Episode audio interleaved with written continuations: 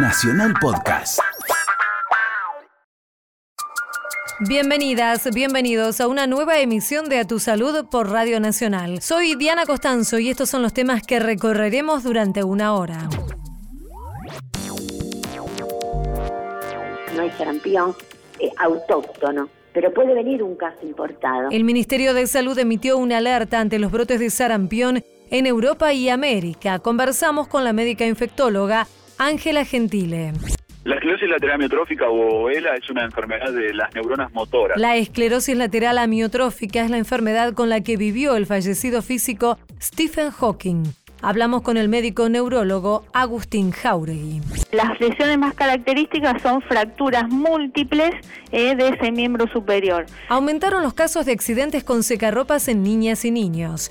Entrevistamos a María de Los Ángeles Giacomini del Servicio de Traumatología del Hospital Garrahan. El virus cuando uno tiene varicela queda en el organismo como dormido y se puede reactivar. El herpes zóstero culebrilla puede prevenirse con la vacunación.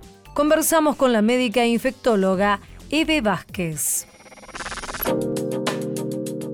A tu salud, nueva temporada.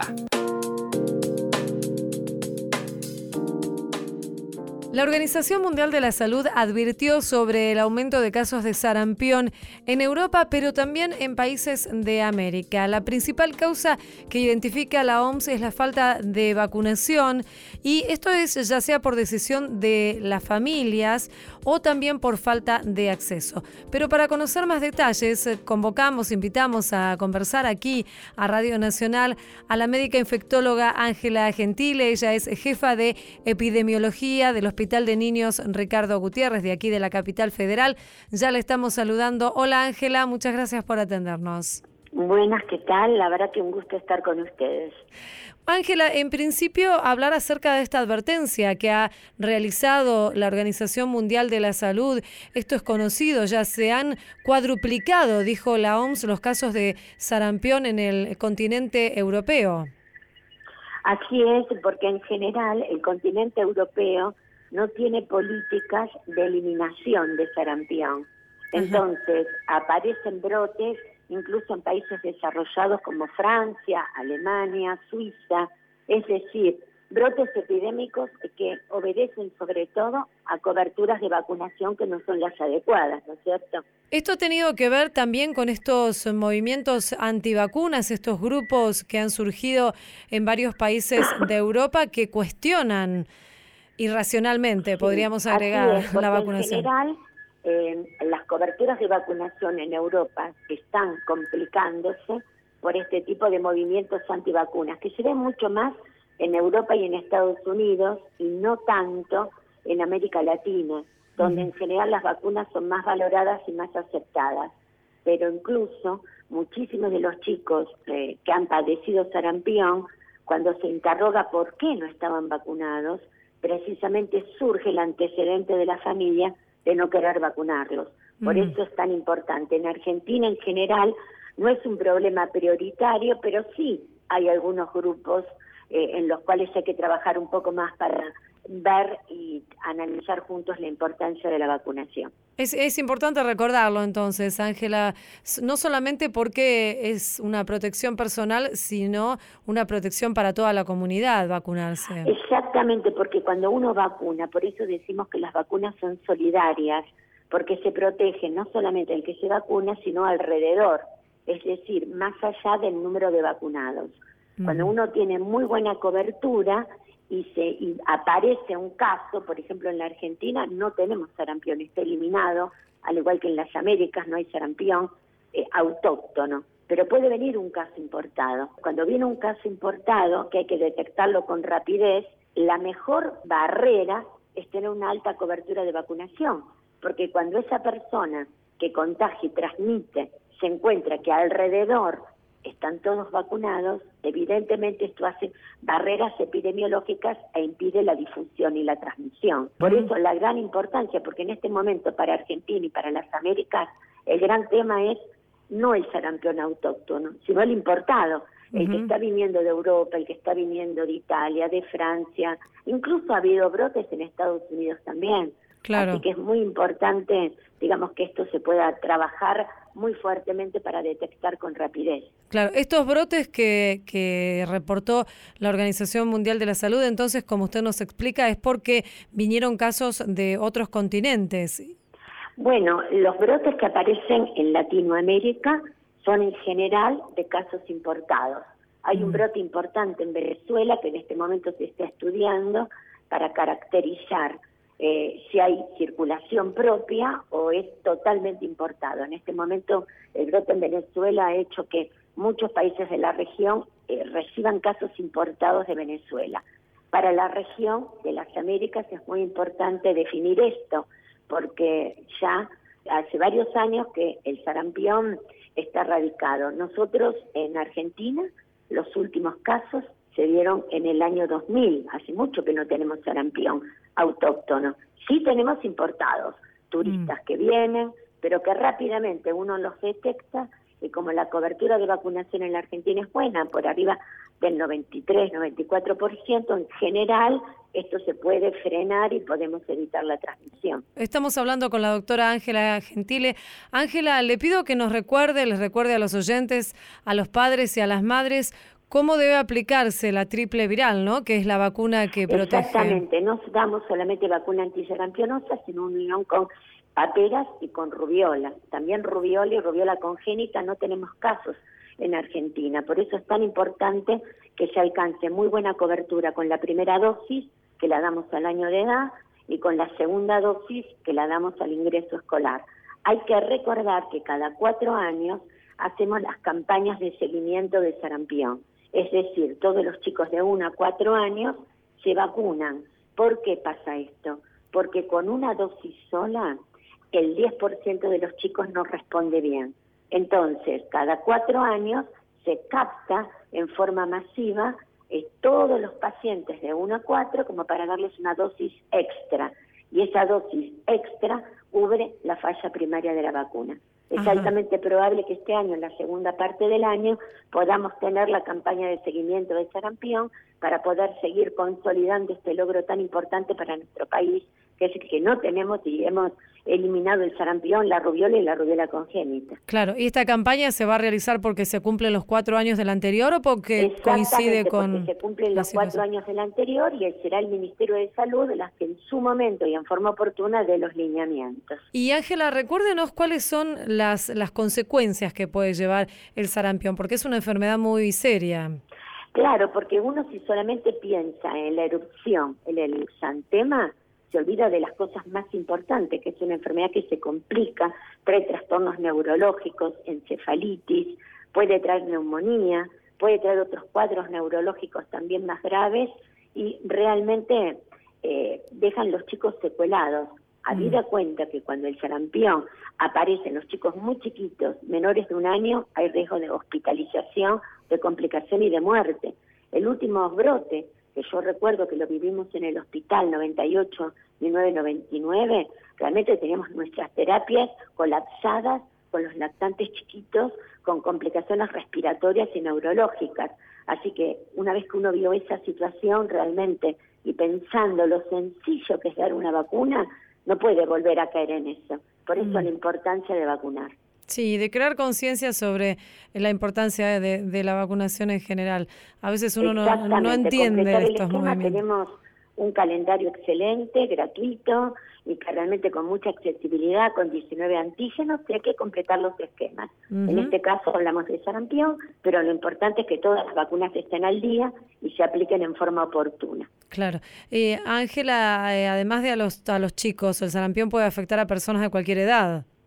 Exactamente, si uno tiene muy buenas coberturas en los chicos, uno está tranquilo, pero también hay que recordar que se necesitan dos dosis de vacuna antisarampionosa para estar absolutamente seguros de que está, uno está cubierto y protegido. Y hay que recordar que los adultos nacidos antes de 1965, como la vacuna no era rutinaria, se considera que no son susceptibles, es decir, que no pueden padecer la enfermedad porque es altamente probable que ya la hayan padecido.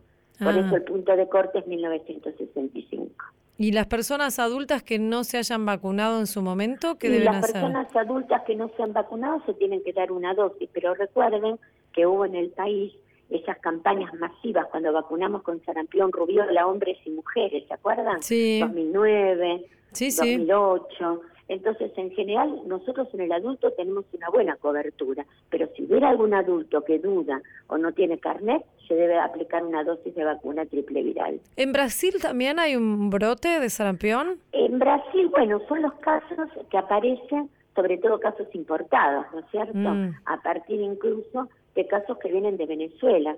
En Brasil hay un pequeño brote, han habido también algunos otros países de la región que han aparecido con algunos casos, pero vuelvo a repetir, por el momento esos son importados. Claro, Lo que claro. más preocupa es la situación de Venezuela. Seguro, no, digo por los viajeros, no las personas que Pero viajen. sí, sí, en este momento nosotros tenemos que estar tranquilos y pensar que tenemos que tener la vacuna antisarampianosa al día como triple viral.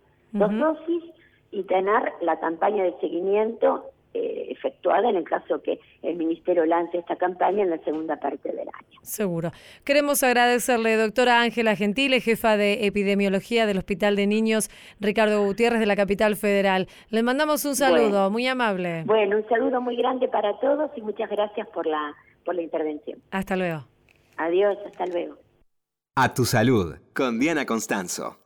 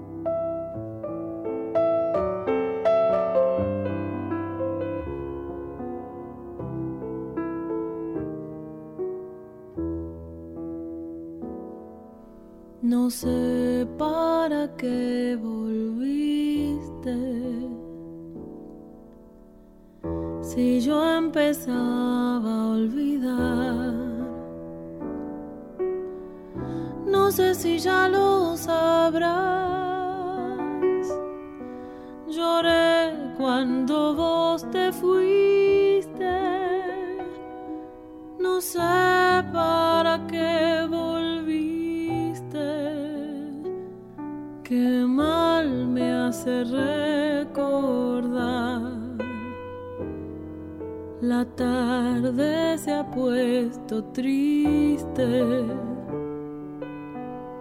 Y yo prefiero callar. ¿Para qué vamos a hablar de cosas que ya no existen? No sé para qué volviste. Ya ves que es mejor Qué pena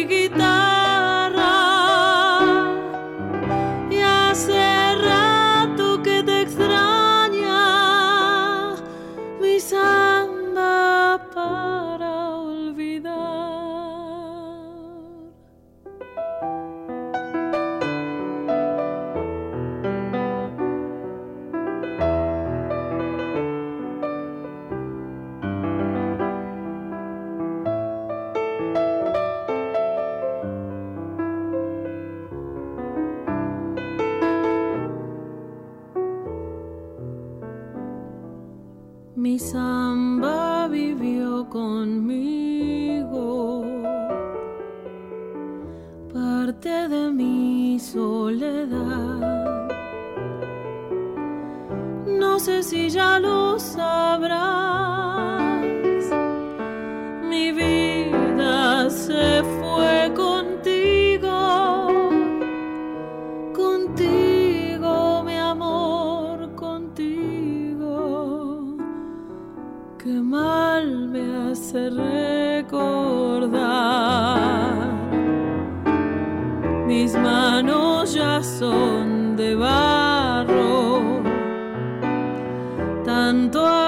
tanto apretar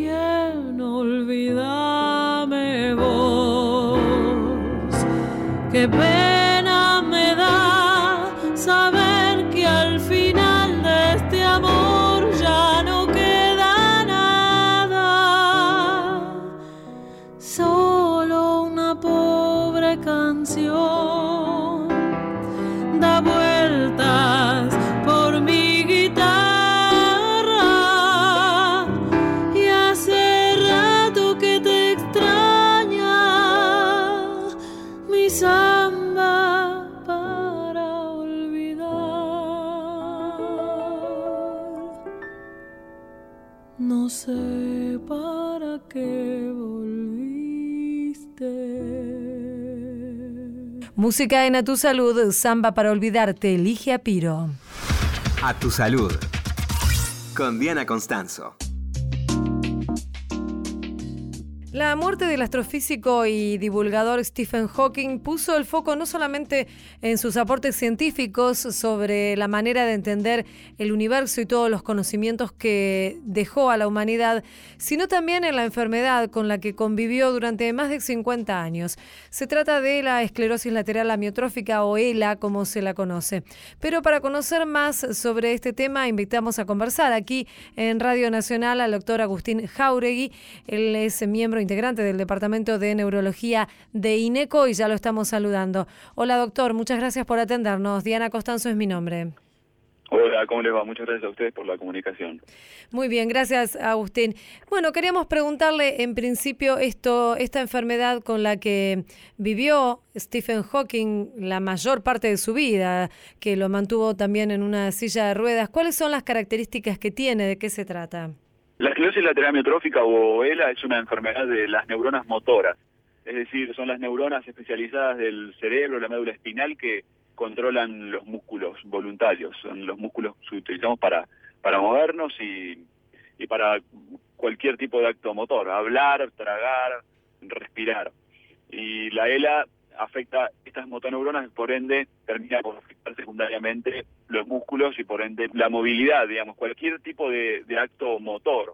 Eh, la movilidad para desplazarnos, para caminar, para mover los brazos, para levantar objetos, para hablar, para tragar y en etapas tardías de, y avanzadas de la enfermedad puede afectar también la, la musculatura respiratoria. En el caso de Hawking, él vivía, como decíamos, en una silla de ruedas desde hace muchos años y tenía un aparato, una computadora que le permitía hablar de alguna manera, porque él movía una parte de su cara, ¿no? Exactamente, eh, son dispositivos que, que permiten la comunicación a través de, bueno, de la, de la identificación de la, de la- del movimiento ocular. Eh, hay distintos tipos de, dispositivos. Lo que llama la atención tal vez es, bueno, yo leyendo la, la biografía de Hawking eh, me enteraba de que le diagnosticaron la enfermedad siendo muy joven, tenía 24, 25 años y le habían pronosticado unos 2, 3 años de vida, sin embargo, él vivió hasta los 76. ¿Esto es habitual en los pacientes con ELA o es un caso que sale de, de la norma? Bueno, en realidad, con respecto a la, al momento de, de la aparición del debut de la enfermedad en el caso de él, eh, sí no es, no es una cosa frecuente. La, la ELA, si bien se puede presentar eh, a, a cualquier edad y existen formas juveniles de la enfermedad, se presenta habitualmente entre los 50 y los 70 años, donde se presenta la mayor incidencia de- del debut de la, de la enfermedad. Pero bueno, también puede presentarse en personas jóvenes.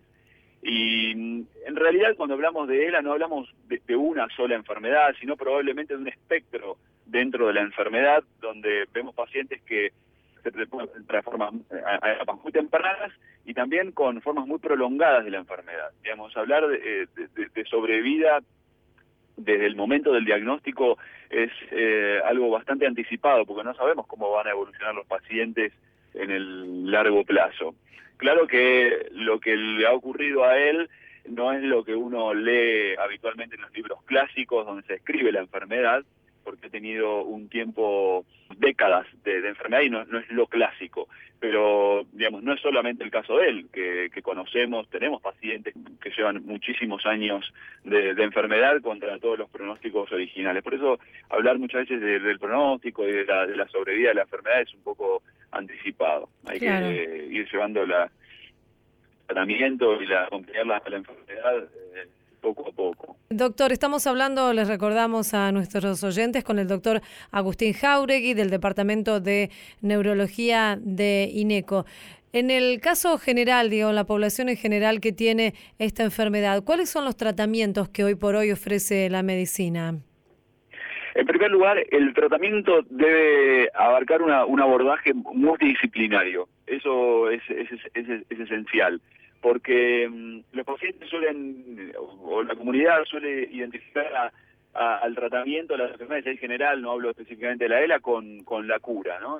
El abordaje terapéutico de un paciente con ELA tiene que ser multidisciplinario, del cual tienen que participar no solo el neurólogo, encargado del seguimiento, del diagnóstico y de algunas partes del tratamiento, sino que también complementado con el resto del equipo de salud, el médico clínico, el neumonólogo, gastroenterólogo y otras eh, especialidades como la terapia ocupacional, la kinesiología, son todas eh, instancias del tratamiento fundamentales para, para ofrecer una mejor calidad de vida y una mayor sobrevida del paciente con, con ELA.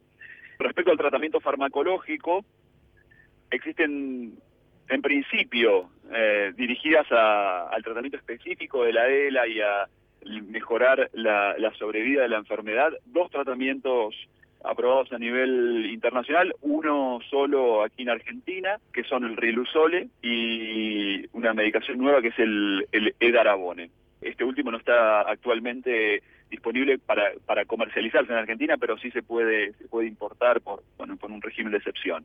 Son dos medicamentos que apuntan a, disminuir la toxicidad de las neuronas motoras y han demostrado en algunos subgrupos de pacientes retrasar algunos hitos importantes de la enfermedad en cuanto a, a, a discapacidad motora. Por lo demás, hay otros tratamientos farmacológicos que apuntan al, al, tratamiento de los síntomas y algunas manifestaciones clínicas de la enfermedad que es, que es muy importante tratar, reconocer y que le dan mucho alivio en la calidad de vida de los pacientes. Estos fármacos que mencionaba, digamos, los más innovadores son los que los que actúan sobre las causas de la enfermedad. Actúan sobre algunos aspectos de la enfermedad. No conocemos en detalle la, la causa de, de, de la ELA. No sabemos del todo por qué le ocurre a algunos pacientes y no a otros. Eh, no conocemos del todo cuáles son los factores predisponentes. Pero sí sabemos que las neuronas motoras tienen una serie de, de, eventos tóxicos, por decirlo de alguna manera, que llevan a, a cortar la sobrevida de esas motoneuronas. Bueno, estos, estos medicamentos lo que apuntan es a intentar frenar o retrasar esos procesos tóxicos sobre estas neuronas. Y digamos, ¿ante qué síntomas se debe estar atento y consultar? Digo, sin generar alarma, por supuesto, porque imagino que debe compartir síntomas esta enfermedad con otras que, que no son tan, tan serias, pero digo, ¿ante qué motivo se puede consultar? Antes que nada, informar que es una enfermedad rara. Claro, la, por eso la, lo digo, sí. De baja prevalencia y no es algo que ocurre eh, todos los días y en todos los ámbitos. Seguro. Es una enfermedad rara, eso como primera medida. Y segundo, eh, bueno, a, afecta la movilidad, por lo tanto, cualquier síntoma que los pacientes, que las personas perciban que afecte la, la movilidad, la destreza para caminar, para tomar objetos, eh, cambios en el, la forma de hablar, debe alertar, llamar la atención y consultar preferentemente a un especialista en neurología, un neurólogo. Queremos agradecerle, doctor Agustín Jauregui, del Departamento de Neurología de INECO, por esta charla con Radio Nacional. Ha sido usted muy amable. Muchas gracias a ustedes por la divulgación y por la preocupación. Gracias Un saludo, la hasta luego. Diana Constanzo, a tu salud, por la radio de todos.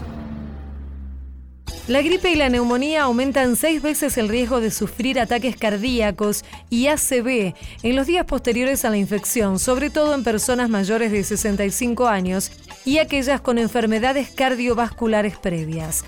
Así lo reveló un estudio publicado por la Sociedad Respiratoria Europea.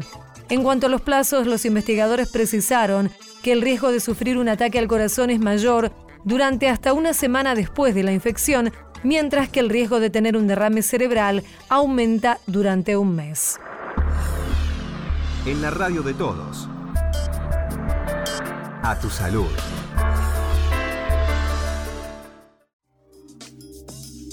En el Hospital Garrahan se atiende en promedio un caso por semana de trauma por secarropas en niños y en niñas. Estos son accidentes muy frecuentes, tal vez no tan conocidos y pueden llegar a ser muy graves. Vamos a conversar aquí en Radio Nacional con María de Los Ángeles Giacomini. Ella es eh, miembro integrante del Servicio de Ortopedia y Traumatología de este centro de salud y ya la estamos saludando. Hola María de Los Ángeles, muchas gracias por atendernos. Diana Costanzo es mi nombre. Hola, ¿qué tal Diana? María de Los Ángeles, preguntarle en principio, bueno, ¿cuál es esta situación que se da? Y ustedes han hecho un relevamiento de los casos por este tipo de traumatismos con estos artefactos. Sí, bueno, se trata de lesiones con secarropas que son centrífugos, los verticales, ¿no es cierto? Se dan en chicos que son eh, de dos años en adelante que ante un descuido del adulto con un aparato que esté eh, con una tapa rota y con un sistema de seguridad manipulado, e introducen la mano y por consiguiente todo el miembro superior adentro del aparato en funcionamiento y suelen tener, las lesiones más características son fracturas múltiples eh, de ese miembro superior. Pueden ser de antebrazo, de brazo, incluso de la mano, el hombro. Mm. Y estas fracturas eh, suelen ser graves, expuestas, con lesiones de vasos, de nervios asociadas. Incluso tuvimos tres amputaciones en los últimos siete meses y esas amputaciones son de difícil reimplantación, o sea, generalmente no son reimplantables, mm. entonces es muy grave. Sí, muy grave. ¿Y en qué edades es más frecuente que se produzcan? En general son chicos eh, cuando comienzan a caminar. Ya a los dos años están a la altura del aparato, así que de dos años en adelante. Incluso también vimos pacientes más grandes, hasta 11 años. Los chicos más grandes a lo mejor es por curiosidad, que ponen algún juguete adentro, o incluso que se han caído, esto es más raro, pero se han caído sobre el aparato, rompen la tapa y ahí tienen la lesión. Ustedes desde el hospital han hecho recomendaciones incluso hacia los fabricantes de estos secarropas para incentivar el uso de medidas de seguridad. Claro, ya en el 98 se hizo un cambio de la ley para cambiar el sistema de seguridad y mejorarlo, pero no todas las marcas a lo mejor tienen un buen sistema de seguridad y la gente por ahí tiene un secarropa que está en mal estado, con la tapa rota y que la manipulan los sistemas para que funcionen igual. Entonces es muy importante que el adulto se quede al lado del aparato. Primero que lo ideal sería que esté en las óptimas condiciones del aparato. Y después que esté en óptimas condiciones o no, lo ideal es que el adulto esté al lado del aparato, que no haya ningún chico cerca, que esté en un lugar más bien inaccesible, incluso podría ser en un lugar más sobrelevado, sobre una mesa, eh, para que los chicos no tengan acceso al aparato. Las otras medidas de seguridad que, se recomiendan es esto que usted nos decía, de tenerlo en óptimas condiciones y si está roto, utilizar un servicio técnico recomendado, ¿cierto? Sí, lo ideal sería que todos los secarropas tengan un sistema que no sea manipulable, que la tapa sea reforzada y que la gente si no está en estas óptimas condiciones lo pueda cambiar. Si no lo pueden cambiar, tienen que tener extremas medidas de seguridad y en todos los casos tendría que estar el adulto siempre hasta que termina de funcionar al lado del aparato, los chicos no que no estén cerca, sí que estén en un lugar inaccesible. Eso sería las medidas de prevención. ¿Y cuáles son las secuelas que pueden quedar en los más chicos cuando tienen un tipo de, de accidente de estas características? Y lo más grave, como le dije, las amputaciones, que tengan una amputación que no pueda ser reimplantada, ¿no? Después, este, estas fracturas pueden eh, llevar a una pérdida de la movilidad o si tienen una lesión vascular o nerviosa, esto también puede generar que haya pérdida de la función del miembro superior. ¿Y qué es lo que se recomienda? ¿Qué hay que hacer ya si, digamos, todos los mecanismos de prevención fallaron y lamentablemente ocurre este hecho, ocurre el accidente? ¿Cuáles son los pasos que hay que seguir inmediatamente? Y hay que acudir a la guardia lo más pronto posible, sí, a, la guardia del hospital más cercano. Mm. del centro de salud más cercano que tenga una guardia que, tenga cierta complejidad. Allí ustedes en el hospital en el Garrahan atienden este tipo de casos. Sí, sí, sí. Y en el verano hemos visto hasta un caso por semana. Un caso por semana. ¿Es sí, mucho sí, esto? lo cual ha- es, mucho, es claro. muchísimo. ¿Ha aumentado con respecto a otros años? Desde el 2014 que está en aumento, sí. ¿Y, ustedes pueden ensayar alguna explicación de a qué se debe que se hayan incrementado estos casos? Lo que suponemos es que por el nivel socioeconómico, muchas veces hay familias que no tienen la posibilidad de tener el aparato en condiciones y por ahí tienen un aparato que está roto, que no está en buenas condiciones y a lo mejor si tienen muchos hijos y demás no pueden estar atentos completamente a cada cosa, no no pueden estar atentos en el momento de secar la ropa y ahí puede aparecer que algún chico que, que está solo con el aparato pueda meter la mano en el aparato en funcionamiento. O sea que es, es muy oportuno que las personas, los adultos a cargo de, de chicos, estén atentos a esta situación, porque tal vez se subestima lo que puede llegar a generar un, un secarropas en mal estado. Exacto, sí, sobre todo pensamos que eh, la población en general no sabía o no sabe de, de que existe este tipo de lesiones.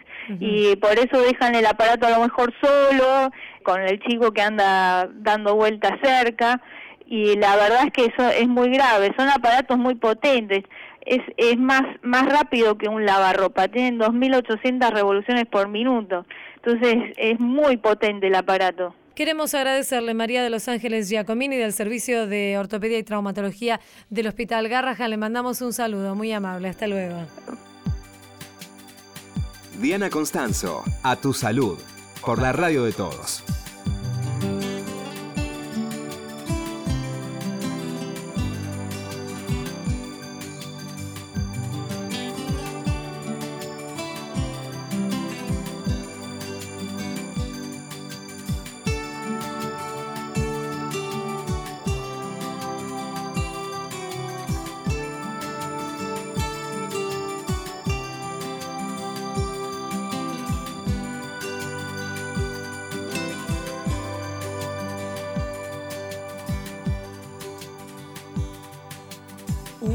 Una caricia al viento y se calma, una palmada al mar y se calla, una sonrisa al sol y aparece, una mirada a la luna y se duerme. Un suspiro a la flor que elijas, un deseo al color que digas, un respiro al aroma y perfuma, una canción de amor y en tus manos florece. La sensación de querer tocar esa magia que existe en el cielo. La libertad de poder volar a donde quieras sin prisa y sin miedos. Sueño dorado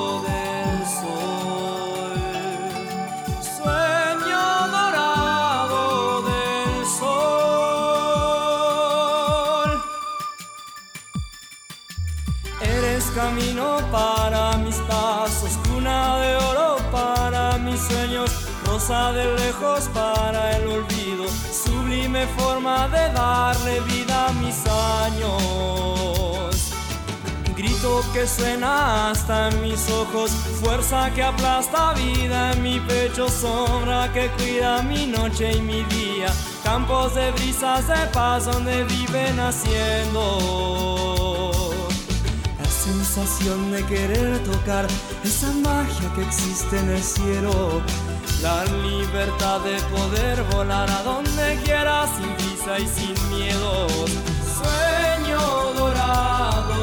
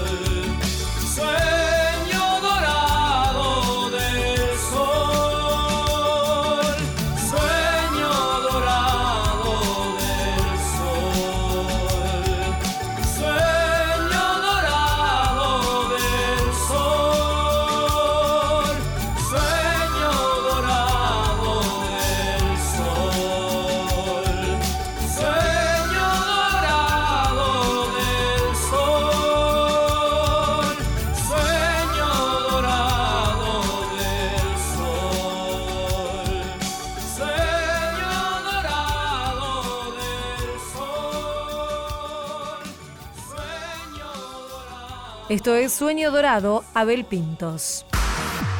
Diana Constanzo. A tu salud. Por la radio de todos.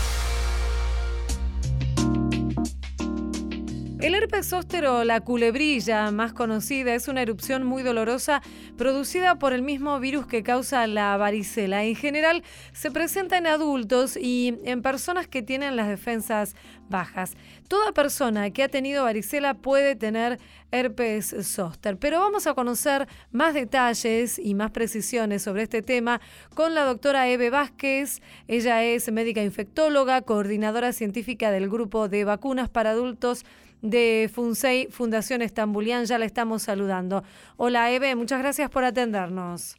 Eve, queríamos preguntarle en principio de qué se trata, qué es esta enfermedad que es más conocida como la culebrilla, ¿cierto? Sí, seguro. Como bien vos dijiste, es el virus que se llama varicela zoster, es el mismo virus de la varicela. Al llegar a los 40 años, prácticamente el 99,9% de las personas han padecido varicela. A veces no lo tienen, no manifiestan los síntomas, pero uno les hace un estudio de laboratorio y han tenido varicela. El virus cuando uno tiene varicela queda en el organismo como dormido y se puede reactivar. Se reactiva como este zóster o lo que la gente normalmente conoce como culebrilla. ¿Cuáles son los síntomas con los que se presenta? En general engaña bastante, porque en realidad cuando se reactiva la varicela como, como zóster o culebrilla, lo que hace es tomar el recorrido de un nervio, que generalmente es en la región del tórax, ¿sí? Sí. Este, a veces también en la rama de un nervio que se llama trigémino, que es este, en la cara, y comienza con dolor, no tiene, las personas no tienen manifestaciones clínicas, no tienen esas ampollitas, y ese dolor puede durar como cuatro días, es un dolor intenso, y muchas veces, de acuerdo a la localización, tanto las personas como los médicos nos confundimos con otros diagnósticos. Mm. Después de cuatro días, ahí sí, brotan esas ampollitas que siguen el recorrido del nervio y que después se forman costras como en el caso de la varicela. Pero fundamentalmente el herpes es una enfermedad dolorosa. Es dolorosa. Y muchas veces se da, por ejemplo, en el, en el tronco, ¿no? La parte del tronco, pero he conocido un caso que se dio dentro del oído, que suele ser mucho más doloroso.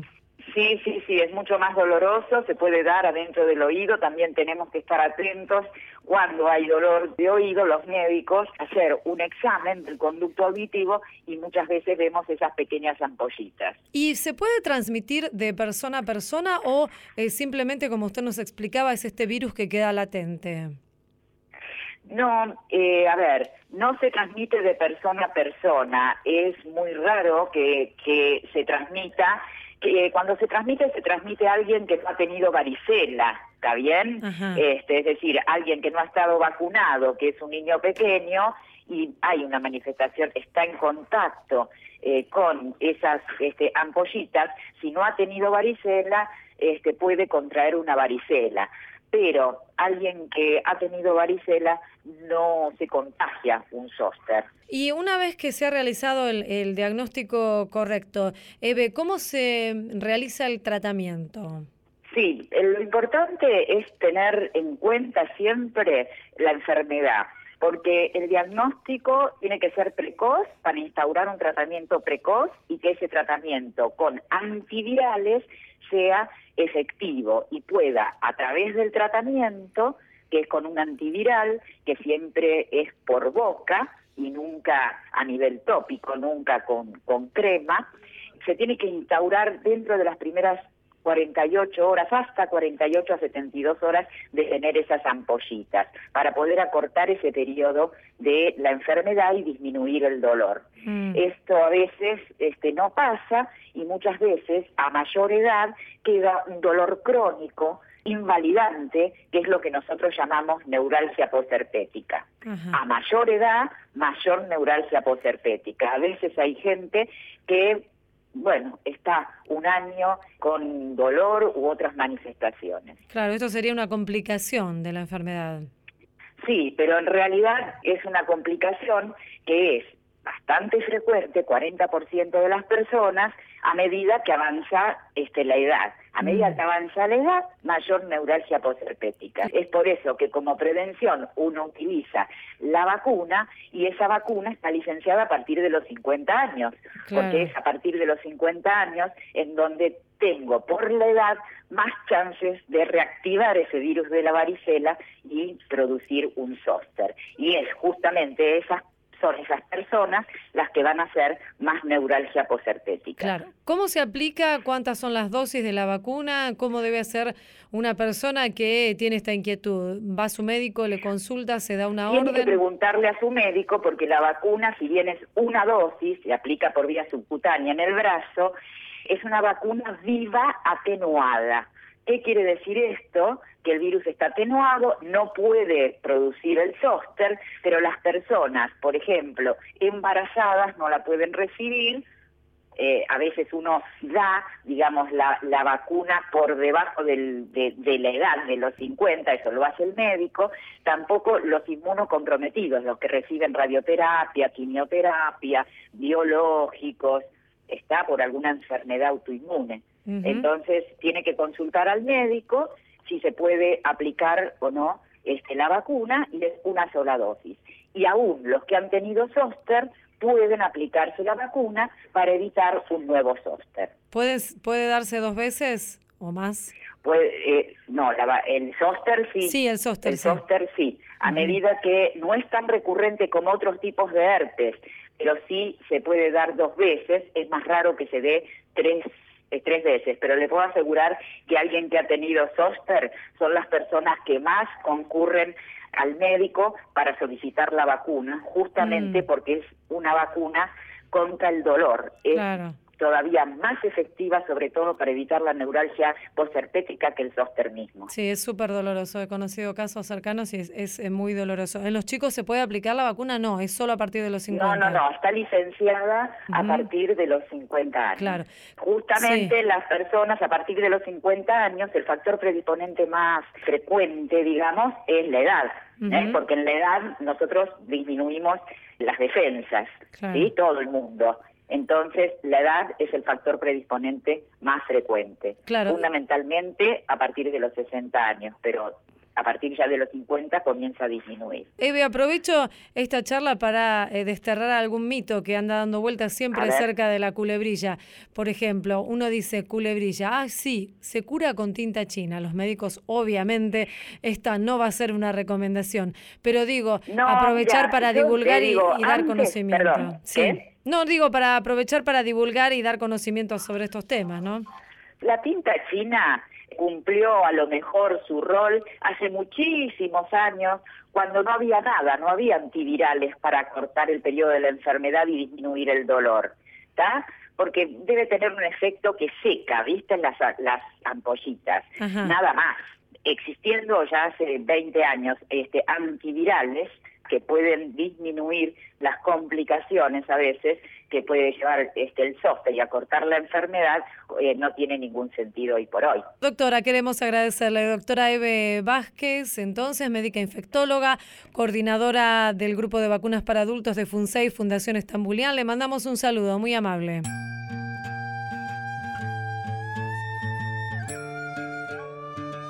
Seguimos en A Tu Salud.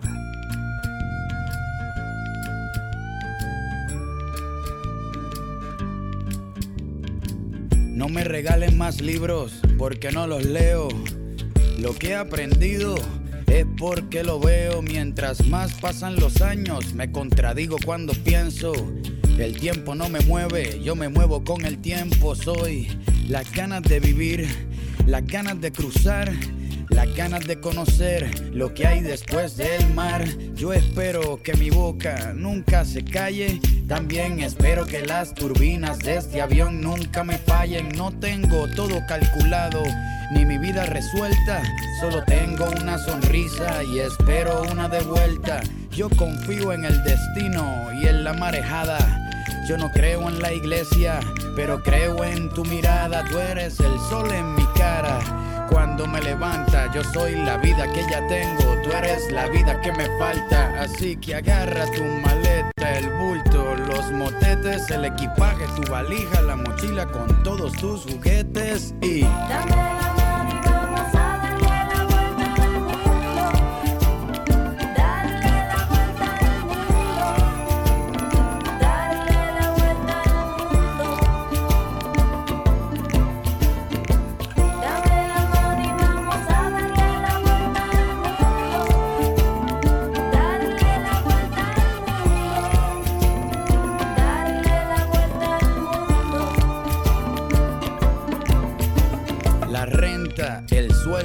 el trabajo en la oficina. Lo cambié por las estrellas y por huertos de harina. Me escapé de la rutina para pilotear mi viaje, porque el cubo en el que vivía se convirtió en paisaje. Yo era un objeto esperando hacer ceniza.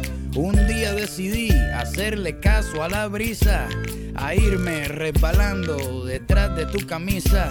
No me convenció nadie, me convenció tu sonrisa y me fui tras de ti persiguiendo mi instinto. Si quieres cambio verdadero, pues camina distinto.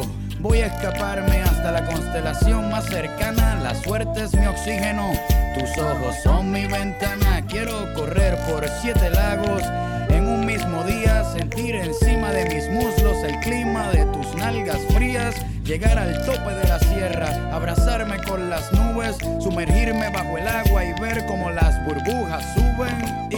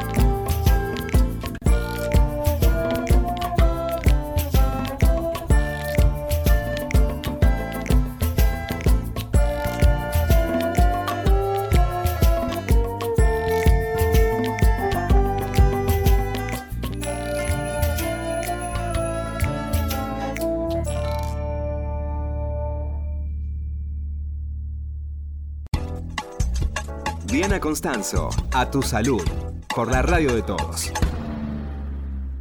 Médicos de Fleni están estudiando las causas del desarrollo del mal de Alzheimer en personas con síndrome de Down que cuadruplicaron su esperanza de vida. Mientras que en 1929 las personas con trisomía del par 21 vivían en promedio nueve años, en la década del 80 el número se elevó a 25 y hoy está entre los 60 y los 70. Este aumento se dio por las mejoras en el tratamiento médico, el cuidado y los avances en la inclusión social. Los especialistas que realizan este estudio convocaron a quienes quieran sumarse a escribir a proyectosde.fleni.org.ar. Esto fue A Tu Salud, un programa dedicado a los últimos avances en medicina, prevención y tratamientos. Hasta la próxima emisión.